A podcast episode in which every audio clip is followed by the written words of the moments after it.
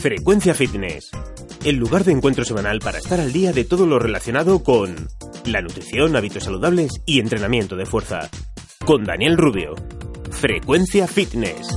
Hola y bienvenido a Frecuencia Fitness, el podcast que te trae toda la información que necesitas para transformar tu cuerpo y tu vida explicado de una manera sencilla y con una acción por tu parte a realizar una vez hayas concluido el episodio para asegurarte de que aplicas lo aprendido hoy.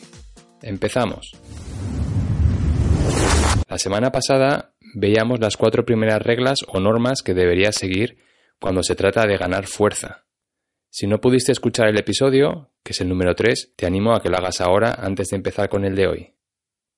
Sin más dilación, vamos a por la regla número 5. Strength is built by getting good at the most uh, at, at the basics, at getting good at the most effective exercises. If you're if you're constantly throwing Céntrate en los movimientos básicos, que suelen ser en su mayoría movimientos multiarticulares, los que involucran varias articulaciones. Ejemplos de ejercicios multiarticulares serían dominadas de espalda, flexiones de pecho, sentadillas de pierna, zancadas de pierna, press de hombro, peso muerto, entre otros. En el grupo de ejercicios que involucran una sola articulación, para que puedas ver la diferencia, podríamos nombrar ejercicios para bíceps o tríceps en tus brazos, elevaciones laterales de hombro o ejercicios para gemelos en tus pantorrillas. También otros ejercicios de pierna como extensiones de pierna o flexiones de pierna que se realizan en máquinas. Did progressive overload. I never really tracked. I never really tracked everything to see like, am I actually putting it in and, and, and, and slowly increasing my volume or slowly increasing my weight week over week or month over month? Llevar un cuaderno de entreno para saber, sin lugar a dudas, que vas subiendo la carga de trabajo semana a semana. Es imposible que puedas recordar cuántas repeticiones, series y con qué peso hiciste los ejercicios de pierna hace tres meses, con lo que no sabes si hoy día estás mejorando esos números o empeorándolos. La mayoría de la gente se pasan años entrenando sin tener mejoras, y es principalmente por esto, porque ya sea por vergüenza o por pereza, lo de apuntar en un cuaderno estas cosas cuando están descansando entre serie y serie, lo ven como algo que solamente lo hacen los flipados del gimnasio o los que se dedican a ello profesionalmente. Y no es así. Igual que si tuvieses tu propio negocio llevarías las cuentas para saber los gastos y los beneficios y entender si tu empresa se va a quiebra o si te estás volviendo millonario, lo mismo sucede con tu cuerpo. No puedes pretender que vas a recordarlo todo con la cabeza.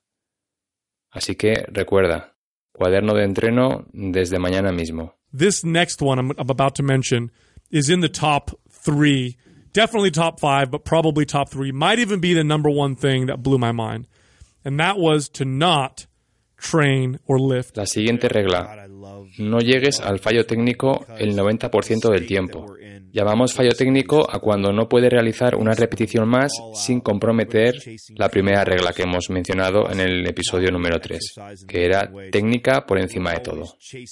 La mayor parte del tiempo, cuando hagas una serie, pararás una o dos repeticiones antes de lo que sería tu fallo técnico. De esa manera podrás enviar la señal que tu músculo necesita para hacerse más fuerte mientras evitas achicharrar tu sistema nervioso, lo que te va a permitir poder entrenar ese mismo músculo con más frecuencia. Y es eso lo que te permitirá ir ganando más fuerza más rápidamente.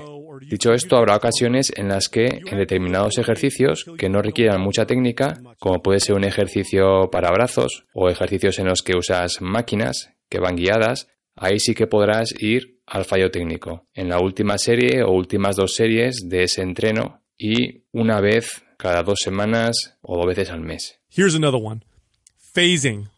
Phasing your training. Here's a rule of thumb when it comes to all forms of exercise, but especially- especially true for resistance training.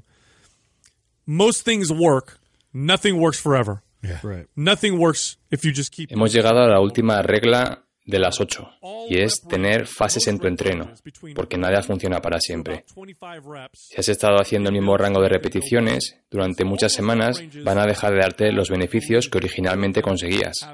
Recuerda que hay tres rangos de repeticiones. El primer rango es entre 1 y 5, el segundo rango es entre 8 y 12 y el tercer rango es cualquier cifra por encima de 15.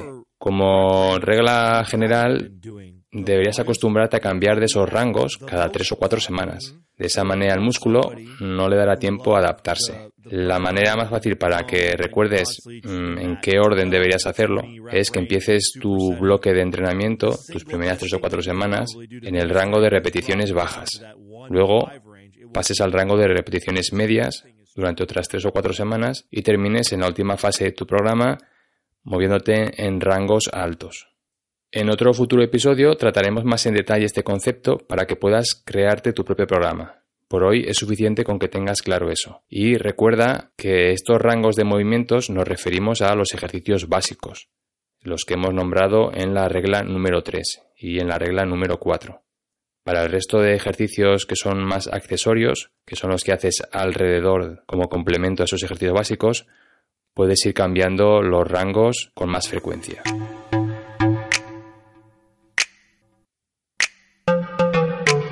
Con esto hemos terminado las últimas cuatro reglas de hoy y te puedo prometer que si las cumples estarás haciendo las cosas mejor que el 98% de la gente que ves en el gimnasio.